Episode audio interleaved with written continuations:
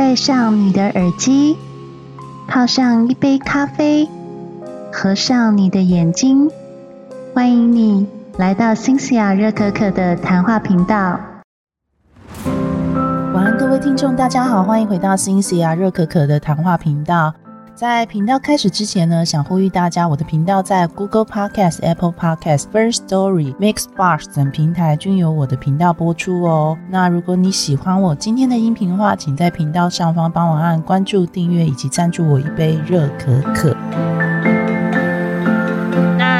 今天想要跟大家来聊什么呢？其实新霞上礼拜呢，就是看了非常非常热门、一直在讨论的《黑暗荣耀二》哦。不知道大家还记得上次我在讨论《黑暗荣耀一》的内容吗？这次就是在三月十号《黑暗荣耀》上的时候，我也是很迫不及待，就直接在当天把第二季八集全部都看完了。不过我这次是想要来发表一些我的逆风想法哦。其实蛮多人看完《黑暗荣耀二》之后，还是对《黑暗荣耀》赞不绝口啦。可是我必须要讲，因为呃中间隔了三个月时间嘛，对第二季的感觉就有一点不太一样了。我不是说第二季完全不可取哦。我觉得第二季它的整个流畅度，说真的，因为可能是它已经要收尾了嘛，它必须要呈现文成恩是怎么将这五个人打入地狱的哦，嗯，所以呢，它这一集就多了很多狗血的剧情。我觉得这些狗血剧情呢，有些看似非常合理，可是有些我觉得非常不合理哦。在我讲这些不合理的内容之前，我想先跟大家讲说，如果你还没有看《黑暗荣耀二》的话呢？我等下讲的内容可能会有点暴雷啦，所以请各位多多体谅。那如果你呢不想要听暴雷的部分，你就直接跳过我前面的叙述的部分哦。如果你想要听的话，那你就听我继续讲下去哦。为什么我觉得很雷的部分呢？是因为在中间有些穿插剧情，我觉得太过于刻意了。第一季呢，其实会让我觉得大快人心，是文成恩他利用他小人物的智慧哦，然后打击这些曾经霸凌过他的五人帮的这个过程，是让人家觉得大呼过瘾哦。可是第二季呢，因为着重在颜真他妈妈，还有那个警探，以及就是文成恩的男朋友，还有文成恩的母女关。系、颜真母女关系等等等的这个情节呢，是有点过于复杂了。当然，编剧必须要交代第一季留下来的伏笔嘛，所以它的情节复杂，我能够理解。可是，在第二季的第一集看到第八集的时候，我会觉得，如果不多看几次，其实是会有一点看不懂。再来就是，我觉得剧情走向很乱，一下子这样，一下子这样。比方说，全俊勇他眼睛瞎掉，被车撞到，突然跳到他被逼到高楼，被他推下去那一段，我觉得就有点突兀，完全没有解释说他是怎么到那个高楼上面去的。再来就是神女遭受神罚，最后倒下那一幕，我也觉得呃，真的有点光怪陆离哦。因为那一段我觉得真的是有点太特意的，似乎是要讲说人做错事哦会被上天惩罚啊，他可能有这个意。意思，但是呢，我看了还是觉得非常不合理啦，因为我毕竟就是把这出剧当成是有点悬疑推理的复仇剧嘛。所以它里面穿插这种神鬼的东西，我是觉得有一点过于牵强。当然，我知道韩国的这个巫术的仪式呢，在他们韩国民间是相当流行的。比如说神女的存在，以及就是神女跟那个颜真他妈妈之间做的那个性交易勾当这件事情，我是完全能够理解。我只是不理解他后来挂掉那一段，竟然是用李素熙的鬼魂缠着他这件事情当成是他暴毙的剧情，不是很能理解啦，觉得有点。太过狗血了，很像在看就是《明示八点档》那种感觉。再来呢，让我觉得比较雷的是五人帮的结局哦。当然，让人很大快人心的是颜真他后来受到了报应，的确是让人家很大快人心，因为他后来被判入狱嘛，然后最后文成恩又留了一个画饼给他，让他发现他自己其实是冤狱哦，他根本就不是杀死孙明悟的主要凶手。可是他却不知道自己到底是不是主要凶手那种悔恨的那个样子哦，的确是让人家觉得大快人心了。甚至他在狱中被人家霸凌欺负哦，被逼着要就是播报他以前最擅长的气象报道哦，也是让人家觉得，哎，这个女的真是活该。可是像是李梭罗跟空姐，我一直忘记他的名字哦，这两个人的结局呢，一看了不知道为什么，我觉得胸口很闷呢。第一个就是李梭罗呢，其实我认为他不是什么极坏的角色，他以前就是大姐大旁边的小妹嘛。但是其实他也做了蛮多可恶的事情。他到最后因为吸毒过度被抓，然后甚至失手拿了铅笔刺到空姐的喉咙那一幕被警察抓走了。哦，我是觉得罪应该不是会判的很重嘛。虽然说李梭罗他爸爸也是因为某些贪污行径后来被。整个舆论吵起来嘛，可是其实我看了是觉得这种结局是让我觉得比较可惜的，因为我实在是太了解哦，人们是会遗忘的，所以李梭罗那个结局我倒是看了觉得非常不过瘾。孙明悟呢，我是觉得他算是里面死的最惨。那当然，他也做了一些很可恶的事情啊，强暴那个另外一个被霸凌者嘛，还有以及对那个文成恩也是欺负他这样子。但是我还是觉得这几个人结局实在是让人家看了觉得很扼腕，没有让我想象中的觉得好像是计中计的感觉哦。这一切当然是文成恩布局出来，可是我还是觉得，要不是文成恩有一个相当有钱的男朋友。他可能也没有办法去搞那个以素汐这件事情哦，也没办法帮以素汐复仇啦。所以我基本上我会觉得第二集的剧情看了哦，他不是靠他一己之力，而是靠她男朋友去帮他推他一把哦。我是看了也觉得有一点小小的可惜啦。不过因为第一集就是这个男朋友是说要帮他当刽子手嘛，所以第二集有这样的剧情，我觉得是合理啦。只是想想，如果是一般人的话，其实是办不到这些事情哦。比如说买下殡仪馆啊，然后帮那严真打舒压睡眠针啊，这些剧情是不可能出现的。顺带一提哦，大家知道那个颜真打的舒压睡眠针哦，最近是蛮红的，因为那是韩国有个明星叫刘亚仁吧，他就是被发现他打那违法的牛奶针哦，掀起大众舆论哦。大家要知道，这种针不能随便乱打，这算是四级管制品，是不是？我有点忘记了。所以这个针啊，我听说是很多人私下会打，当然这个是有身体上的风险啊。这个就是所谓的牛奶针啊。题外话哦，所以说我这一集其实看的是非常扼腕，但是我要讲一下《黑暗荣耀》，让我觉得。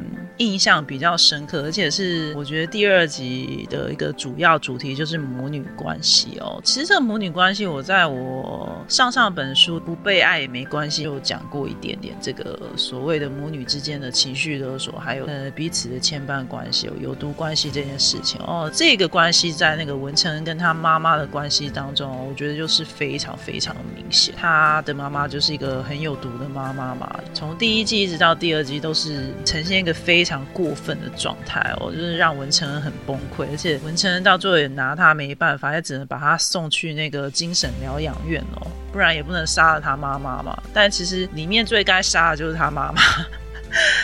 啊！但是毕竟就是血浓于水啊，文成恩再怎么样，他其实心中还是有一个柔软的一面，所以他没有办法对他妈妈下这样子的重手哦，就只能把他送去疗养院了。所以其实我看了那一段也是很感叹哦。那另外两对母女呢，也是呈现了一个这世界上很难得母女关系以及很虚伪的母女关系，所以我觉得这出戏呢挺好的。那有人在说，哎，为什么贤男妈妈为什么没有去找女儿？其实我能够理解他为什么没有去找女儿，因为他可能就不想牵累他女儿啦。然后，而且他后来不是在韩国要开店嘛？我在猜想，就是有可能文成恩只是支付他去美国的机票，还有部分学费，那大部分学费还是得靠贤男妈妈赚给女儿花哦。所以我只能说，显然妈妈呢，真的在里面真的是一个让我觉得非常佩服的角色，而且她真的就是演出一个妈妈是可以多无私的爱自己的女儿哦，即使被老公打成这样，她自始至终都还要保护女儿，不让女儿动手。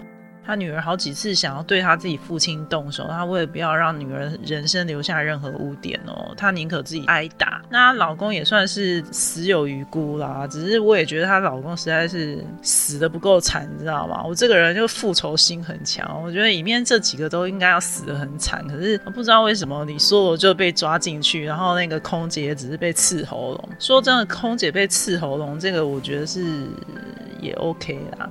那另外一对母女呢，就是比较虚伪啦。我相信颜真就是从小被她妈妈这样利用到大，因为她也没有被她妈妈重视嘛。她妈妈就是用钱来照顾她嘛，没有对她付出任何亲情，所以她长大才会走歪嘛。甚至他第一次把伊素汐从高楼推下去弄死的时候，他第一时间也是找他妈妈摆平这件事情。他妈妈当下也没有指责他或怎样，只是用钱来摆平。所以像有这样的母亲养出怪兽女人哦，我也觉得也是蛮理所当然。所以这出戏我觉得反而让人家印象深刻，就是讲这三个母女关系哦，看了其实很难过啦。说真的，所以我觉得演的最好反而是在讲述这三个母女关系的东西哦。那另外一个就是，自从第一季出来就红到一个爆的那个何杜林啊，郑欣宜演的这个角色，好多人说他长得像姬姐。哎，我说真的哦，我觉得他长得不是很像姬姐，但我要讲哦，有一个人长得非常像号角响起的浩浩，我不知道大家有没有发现哦，就是那个警探旁边那个小罗罗。哎，他有些角度长得真的很像号角响起，大家没有发现？然后那个全巨蜥呀，大家还记得包伟明这个老艺人吗？我一直觉得他那个发型跟他那张脸好像包伟明哦，所以里面有一些明星脸哎，大家不知道有没有发现？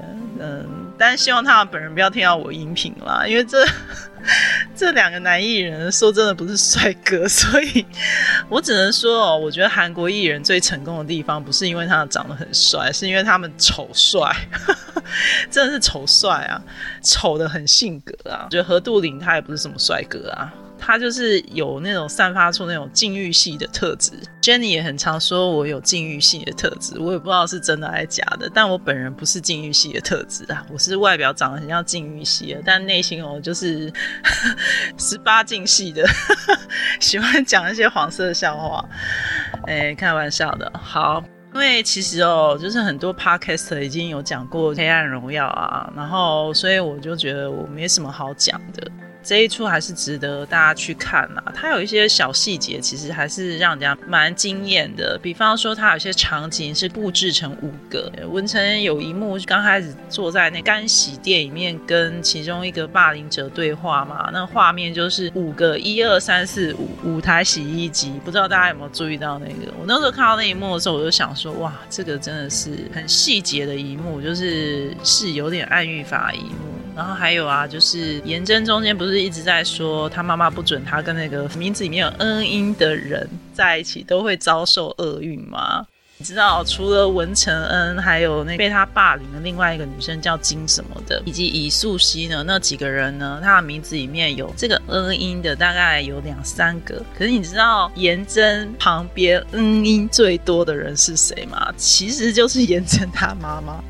大家如果有学韩语的话，就会注意到这个小细节哦。我觉得是编剧刻意安排的一些很有趣的小细节啦。我相信你多看几次就会越看越有味道。那可能因为我只有看一次，所以我就觉得啊，这个编剧怎么编的那么乱七八糟啊？那是不是会有第三季呢？我个人觉得有一点那么可能，因为最后是文成反过来要帮那个她的男朋友去报狱中的那个杀人犯嘛。哎，话说这集狱中的杀人犯也变帅了，我不知道你们有没有发现，人家长得也好像一个人哦，但我说不出来什么人。哎，等我想到，我下一集再告诉大家好了。Anyway 呢，我觉得有可能是讲那个狱中的故事，但如果要拿这个故事当成第三季的剧情的话，我就真的觉得狗血了。哎，总之呢，文成的男朋友在里面呢，我觉得是没有什么太多戏份啊。但是他在里面都还挺关键的，然后而且最后他也开始要他的复仇计划了，所以呢就拭目以待啦，就是看是不是有第三季。但我个人觉得，如果第三季出来，我可能不会那么的热烈的吧。毕竟第一季实在让我太惊艳，然后第二季我只能说我给他个八十五分吧，不是很高分，但也不是很低分，就是其实整体还是不错看。所以我对《黑暗荣耀》的剧情就稍微分享我的心得到这边啦。如果各位听众你还没有看过《黑暗荣耀》的话，哎，你就可以花点时间去看啦，再告诉我你的想法，在底下留言给我哦。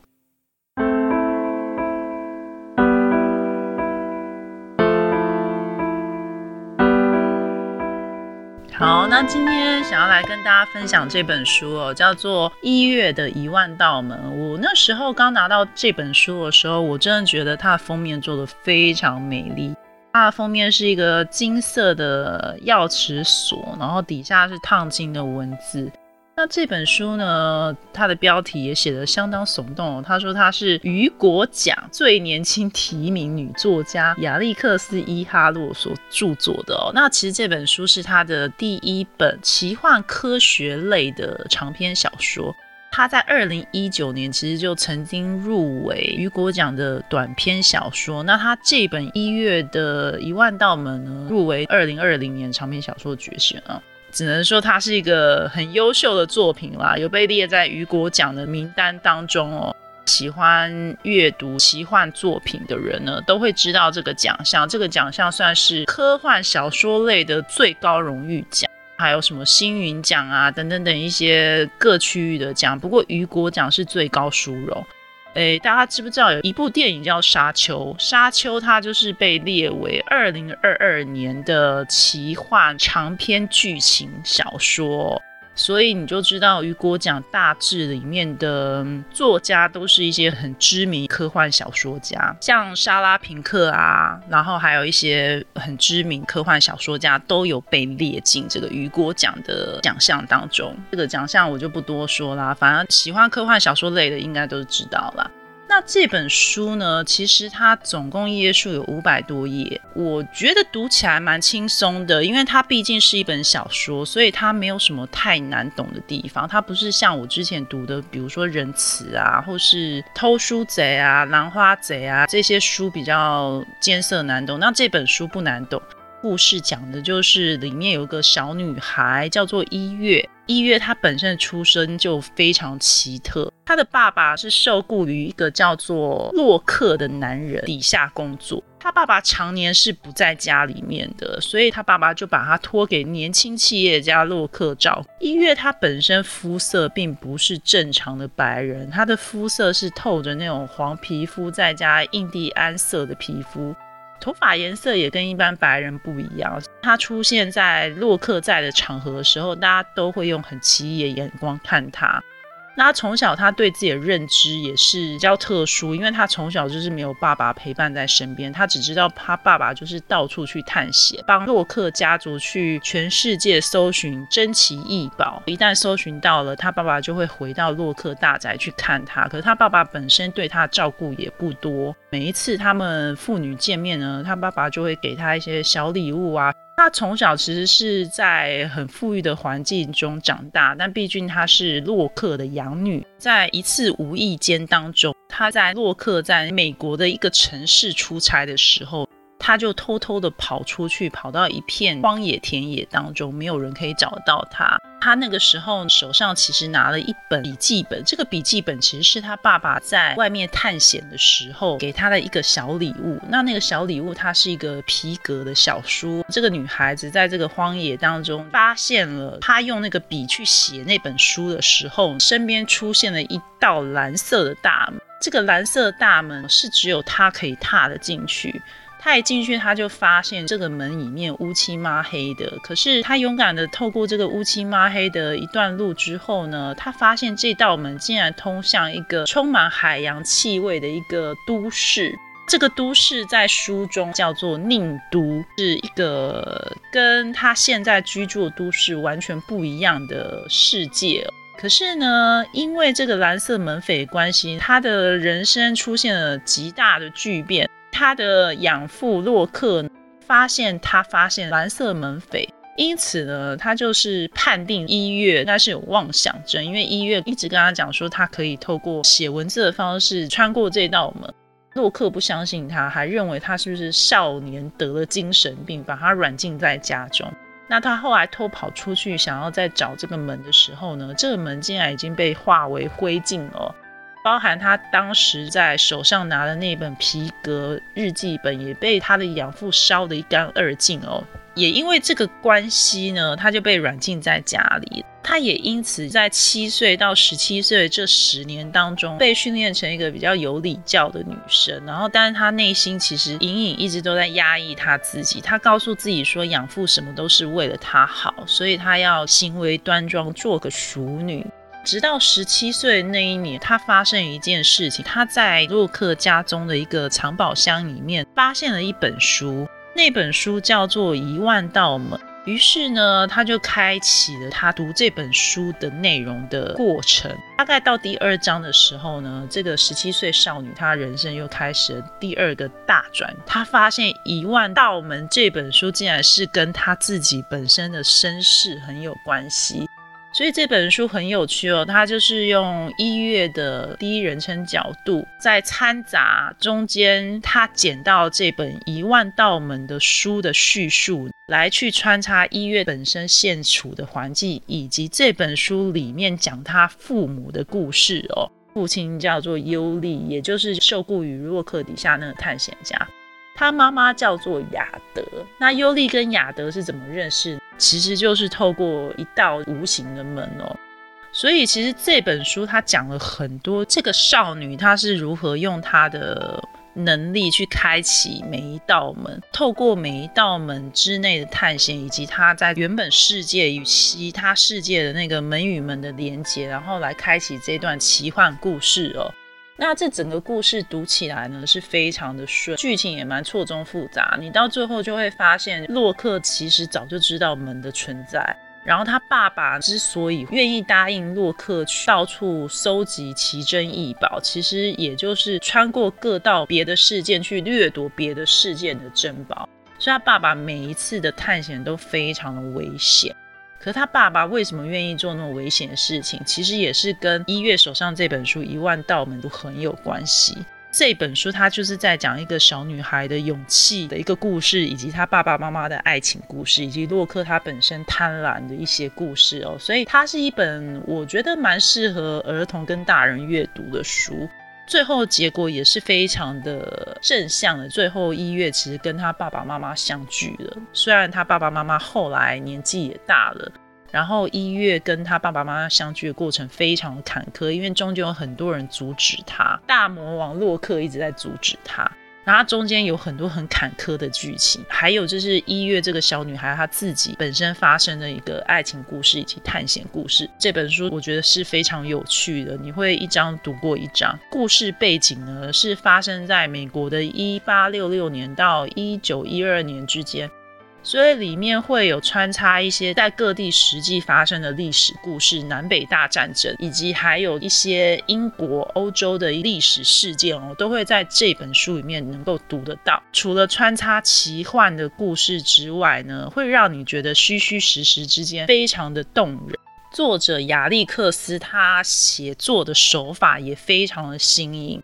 其实一般来讲，你在读这个奇幻故事的时候，有些市面上的普通奇幻故事，你会觉得有一些刻板的写法。不过亚历克斯的这个写法呢，它会有很多很绚丽的形容词在形容一个场景、一个故事、一个想法。所以我觉得他能够入围雨果奖也是有他的原因，因为他的写作能力的确是非常厉害，他的故事编排也让你觉得哦，原来。这个小女孩，她是因为有了就是文字的能力，所以她可以开启这一道一道的门，会觉得很像在看高级版的哆啦 A 梦，是这样子的意思吗？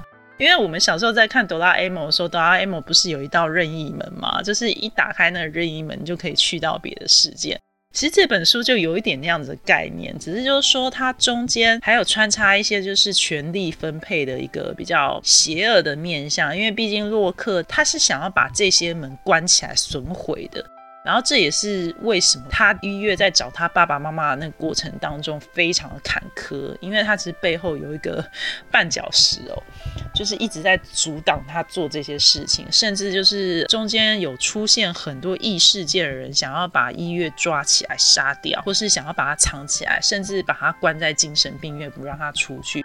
可是，一月后来在这个觉醒过程当中呢，她从一个非常非常胆小怕事的小女孩，到最后她找到她爸妈之后。她自己也成为一个世界探险家，你也可以看到，就是一个小女孩成长的心境过程，以及她如何变得很有勇气的过程，我觉得是很棒的一个励志的科幻故事。我是很推荐大家去买这本书来看看。那里面的故事我就不爆雷，因为我发现我每次讲太多故事呢，第一个出版社可能也会不爽，然后第二个就是大家听完以后就没有兴趣再去买书来看。我个人真的非常非常觉得，你们家里有一个很空的书柜的话，真的就是尽量把书塞满。我其实蛮喜欢，就是看到就是书塞满书柜那种满足感。尤其每一本书你都看过的时候，你就觉得哇爽，感觉我的脑中知识量暴增的那种满足感哦。我现在就是也是很想在我的那个小小房间里面的墙壁上面钉上几层书柜。因为我房间非常非常小，所以其实我的书都是这样子乱堆在我的那个化妆桌上面。可是其实我这样对书非常没有礼貌，所以我真的很希望我有个书柜。我要许愿，我十二月底 那个年终奖金拿到之后，我可以去买一个超级漂亮的书柜放在我的房间里面。好，希望这个愿望可以成功哦。那这本书就讲到这边啦，希望大家喜欢这本书。呃，心下顺便来分享一下我最近的一些生活啦。如果你们还有时间可以听我唠叨啊，我最近的生活其实呃不挺忙的，但是也挺忙的，因为呃七月左右要准备去芝加哥出差，然后想跟大家抱怨一下，现在哦出差的那个机票钱真的是有够贵啊！大家猜猜看，台北飞到芝加哥直飞要多少钱？七万块，七万块，真的很贵啊！将近一一个高级主管一个月薪水哦，真的是非常贵，我真的有点吓到。现在美国的物价真的飙升哦，连机票也是，嗯，贵到一个不行。不过我蛮期待这次去芝加哥的，我可能也会跟就是之前录音过西雅图的朋友 Jenny 去碰个面。我也希望，就是这是久违两年没有去美国了，所以我这次很期待去芝加哥出差。当然，工作还是第一啦。那在出差完之后，可能会多留两天，留在芝加哥到处看看。我到时候呢，我到了芝加哥之后呢，我会把我的所见所闻再透过 p o c k e t 跟大家分享。就请大家期待我七月份的音频。那下一本书呢？我会讲一本我也觉得非常非常有趣的书，我现在正在看，它叫做《克林姆林宫的餐桌》，然后这是一个乌克兰作家写的。那现在正逢俄罗斯跟乌克兰在战争的时期嘛，所以这本书我觉得相信就是也是很有话题性的。然后在我看完之后，更是感叹万千啊！所以我下一本书会讲这本书，想跟大家好好的仔细的分享。就不讲干话这样子。好，总之呢，我应该做个结尾了。刚刚本来要结尾的，我终于要结尾了。Anyway，就是如果大家喜欢我今天的书评以及我前面对于《黑暗荣耀》的分享的话，请大家在频道上方帮我按关注、订阅以及赞助我一杯热可可。那我们下本书再见啦，拜拜！喜欢今天的收听吗？欢迎你在新西亚热可可频道上方按订阅、关注或是赞助我一杯热可可。